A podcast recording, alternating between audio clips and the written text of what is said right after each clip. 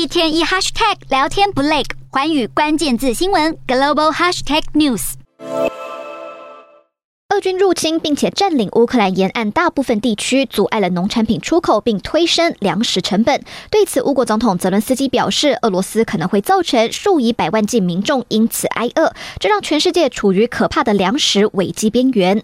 乌克兰和西方国家指控莫斯科当局将粮食供应武器化，不过俄国却将粮食短缺归咎于乌克兰在海上放置水雷以及西方针对莫斯科实施的制裁。对此，泽伦斯基愤怒表示，应该把俄国从联合国粮食及农业组织驱逐。